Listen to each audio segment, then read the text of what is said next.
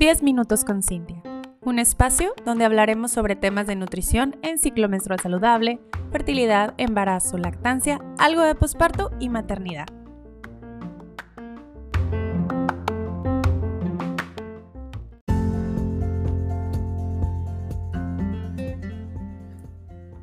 Buenos días a todas y bienvenidas a estos 10 minutos con Cintia. Yo soy Cintia Villarreal, soy nutrióloga perinatal y hoy, primero de septiembre, mes cumpleañero porque cumplo el 16 de septiembre, te traigo un tema que te va a volar la cabeza. Cada vez que yo leo una información nueva, artículos nuevos, investigaciones nuevas, la verdad me quedo impresionada. Y este tema te va a dar un chorro de herramientas que las puedes utilizar el día a día y vas a disfrutar bastantísimo los beneficios. ¿Y qué es microbiota en el ciclo menstrual? ¿Te has puesto a pensar la gran influencia que tiene tu flora microbiana en el ciclo menstrual, en tu fertilidad, en tu embarazo, en el posparto, en la lactancia e inclusive en tu bebé? Voy a iniciar comentándote y platicándote lo de la microbiota. ¿Qué es la microbiota? Es una es una comunidad, es como un pueblito de microorganismos que viven en tu interior, que pueden ser bacterias, pueden ser virus, pueden ser hongos, que van colonizando cierto tipo de órgano, cierto sistema. Ahora bien, cada órgano, cada sistema, cada parte de tu cuerpo, tanto la piel, la boca, la vagina, la vulva, el pene, tienen su forma o su microbiota muy particular. Hace muchísimos años, te estoy hablando 40, la verdad que este tema no se estudiaba tanto. El micromundo sí se sabía algo, pero no sabía ni siquiera las especies que había, qué es lo que, qué es lo que impactaban, si morían, si no morían, su pH, no se, no se investigaba a fondo. Pero hoy en día, literal, es un tema súper revolucionario. Para cualquier desbalance, enfermedad, desequilibrio, se dieron cuenta que la flora microbiana tenía bastante que ver en cada individuo. Y así como Rob Knight, director de investigación del microbioma, nos siempre dijo, no solo somos individuos, somos todo un ecosistema. ¿Por qué? Porque la verdad que en nuestro interior están viviendo demasiados microorganismos que tienen una, una función súper específica para realizar alguna vía metabólica o para defendernos inclusive. Ahora bien, cada microbiota es específica de la zona que se localiza. ¿Qué quiere decir? Se van a ir desarrollando dependiendo de unas condiciones particulares, como teniendo funciones particulares inclusive, y cada microorganismo se va a asegurar de la protección de esa parte donde están instalados. Literalmente la presencia de cada uno pues ayuda, por ejemplo, en la vulva en la vulva hay cierto tipo de microorganismos y como están en el exterior, pues obviamente son diferentes a, a, los microorganismos que están en la vagina. Entonces estamos hablando que este tipo de microorganismos lo que hacen es permiten o impiden esa proliferación de cierto tipo de bacterias. Se desarrollan, el desarrollo de gérmenes o bichos que, se, que te pueden enfermar, bueno, ellos lo paran, al igual que van a poseer propiedades metabólicas esenciales, que quiere decir que tienen cierto tipo de función, que el pH de la vulva, que todo este rollo que ya hemos platicado en episodios pasados. Entonces, básicamente serían como nuestros soldados más agresivos del campo de batalla, literal, porque nos defienden ante todo. Por eso, cuando nosotros tomamos cierto tipo de antibióticos, puede barrer toda nuestra flora eh, microbiana. ¿Y qué es lo que pasa? Bueno, pues empezamos a padecer problemas gastrointestinales como diarrea. ¿Y qué quiere decir? Que como estamos súper limpias, pues cualquier tipo de bicho puede entrar y tener una predisposición en nosotros de hacer una infección o literalmente enfermarnos. Ahora bien, Continuando con lo de la vagina, tu microbiota vaginal está dominada por lactobacilos. O sea, te estoy hablando que es el 90, entre el 90 y 95% de toda microbiota de la vagina está compuesta por lactobacilos. Es por eso que cuando van a mi consulta yo siempre les insisto, tienes que tomar probióticos y prebióticos, o sea, los dos juntitos. ¿Por qué? Porque tenemos que seguir manteniendo esta colonización de pues bichitos en nuestro interior. Durante bastante tiempo, como les digo, no se estudiaba tanto el tema.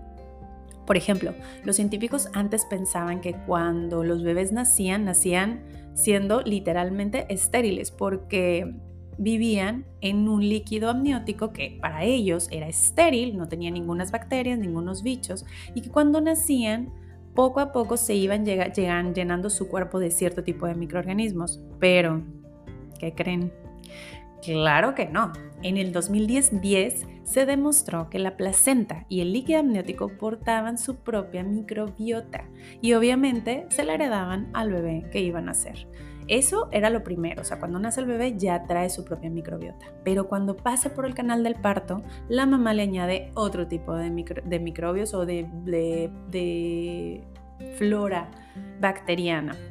Y luego después, conforme va creciendo, pues él, va teniendo su propio o va eh, desarrollando su propio microbioma. Ahora bien, si tú eres como yo, que tuve dos cesáreas, pues obviamente vas a pensar, oye, pero pues mi bebé no nació por el canal de parto. Ok, no pasa nada, pero si diste lactancia, ahí van también algunos microorganismos que le pueden ayudar en todo este, en todo este baile que estamos platicando ahorita. Eh, así que literalmente la microbiota es el ajonjolí de todos los moles. O sea, cuando se descontrola hay un desequilibrio, puede ser hormonal, puede ser algunas infecciones, etcétera. Lo que me digas, todo tiene que ver con la microbiota, absolutamente todo. Existe el desequilibrio, cuando hay un desequilibrio en la flora vaginal, esto tiene mucho que ver con la fluctuación de estrógenos. O sea, los estrógenos pueden subir, pueden bajar. Acuérdense, durante el ciclo menstrual del episodio pasado estuvimos platicando sobre esto. Entonces, esa flora vaginal puede estar cambiando. ¿Y qué produce cuando los estrógenos hay una fluctuación de estrógenos? Bueno, puede producir una disminución de los lactobacilos, que literalmente estos lactobacilos son los encargados de mantener un pH vaginal óptimo. Entonces, recapitulando, habíamos dicho que nuestra zona vaginal, nuestra vulva, tiene el 90 al 95% de los lactobacilos. Si estos lactobacilos, que son los que nos ayudan a protegernos contra infecciones, bajan por los niveles de estrógeno, pues ¿qué va a pasar? El pH no va a ser muy bueno y va a tener, vamos a tener predisposición a tener infecciones. Por ejemplo, en la menstruación, la sangre es un líquido alcalino, lo que hace que el pH de la vagina aumente, pero es transitorio, solamente son como algunos días durante dura el sangrado. Por eso muchas de nosotras tenemos algunas molestias muy frecuentes en el periodo, porque los lactobacilos van a disminuir y los estafilococos aureus aumentan. Y estos estafilococos son los que pueden provocar infecciones vaginales porque les encanta la sangre. Entonces, entre más sangre hay, pues más eh, población puede haber. Por eso el síndrome de shock tóxico que se da por los estafilococos, que viene de los tampones, es, se ha sonado mucho y hemos este, escuchado y hablado sobre este tema. Es muy importante que los tampones, primero que nada, yo siempre estoy a favor de que utilizar todo lo reciclable y todo lo que sea este, pues, lo mejor con el ambiente. En este caso, las toallas sanitarias que son este, eh, ecológicas, que ya se, las ya se las he enseñado en mi Instagram y digo, en otros episodios hemos hablado sobre ellas. Eh, la copa menstrual es también una otra, otra opción. Y pues los tampones yo no soy fan por lo mismo, porque pueden dar infecciones, porque la sangre se está acumulando, se mantiene ahí todo el tiempo y pues también el tenerlo mucho tiempo puede ocasionar este tipo de detalles. Ahora bien, cuando termina tu regla, tu microbiota vuelve a la normalidad, todo vuelve a la calma. Es como el mar. De pronto hay una turbulencia en el mar y luego de repente ya calma. Esto tiene que ver con el sistema hormonal. ¿De qué depende? De los estrógenos, que estos son sintetizados por los ovarios. Ahora bien, hay unas células de la mucosa vaginal que les ayuda a ser como un néctar nutritivo para que se puedan proliferar de nuevo. Es como, es como glucógeno. Ese es un néctar que es como el alimento de los lactobacilos para que puedan proliferar un poquito más. ¿Y qué hacer cuando nosotras padecemos de infecciones recurrentes? Primero que nada, y primero que nada dices como que la primera regla es el lavado con agua natural. Si utilizas un jabón que está súper mega antibacterial con todo este rollo que pasó de pandemia, ya no soportamos tener las manos y nada sucio, bueno, lo que va a pasar es que vas a barrer con toda la colonización de bacterias buenas. Y si estas no hay para defenderse, no tienes para defenderte, pues tendrás más predisposición a ser atacada por microorganismos que van a desequilibrar todo el pH, todas las bacterias de tu vulva, de tu vagina, llegando a una infección. Hoy en día ya existen algunos productos que son eh, de higiene íntima, que son súper, súper buenos, que puedes utilizar si no es suficiente el agua natural. Y si tú eres de las que utilizan perfumes, lociones para que tu vulva pues huela bien, porque recordemos, la vulva tiene su propio olor, Pero este olor tiene que ser como muy, es, eh, no debe ser muy fuerte. Cuando hay un desequilibrio en toda la flora microbiana, que es lo que hemos estado platicando, obviamente va a cambiar la secreción, lubricación y el olor puede llegar a ser súper mega fuerte. Entonces, recapitulando de nuevo, si tú quieres tener una microbiota femenina más saludable, hay cuatro reglas de oro. Alimentación, tomar probióticos y prebióticos, higiene simple y utilización de ropa interior de algodón. Si ya tienes la mayoría de estos cuatro puntos y te faltan lo de los probióticos, debes ver a tu médico o tu nutrióloga para que pues obviamente ellos te digan qué tipo de probióticos debes estar utilizando dependiendo cada caso. Y pues cuál es la mejor administración? Pues depende. Pueden ser orales o pueden ser vía vaginales. Desde mi punto de vista, si hay un problema vaginal, muchísimo mejor que sean probióticos vía vaginal.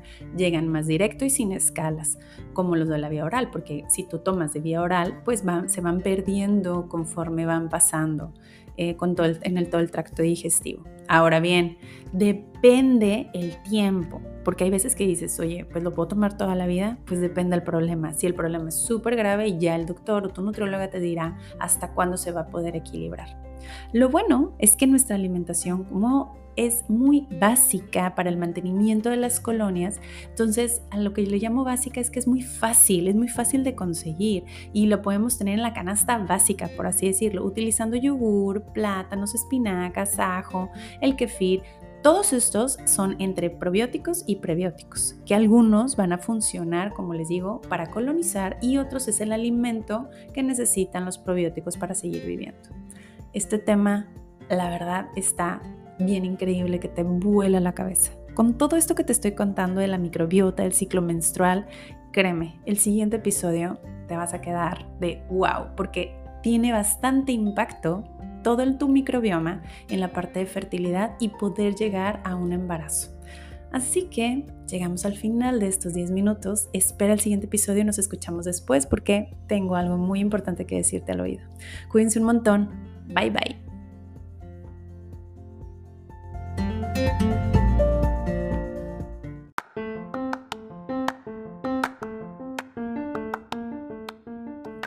Muchas gracias a Nutrición Fértil por ayudarnos a crear este espacio para ti.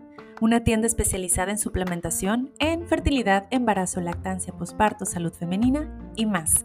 Búscala www.nutricionfertil.com.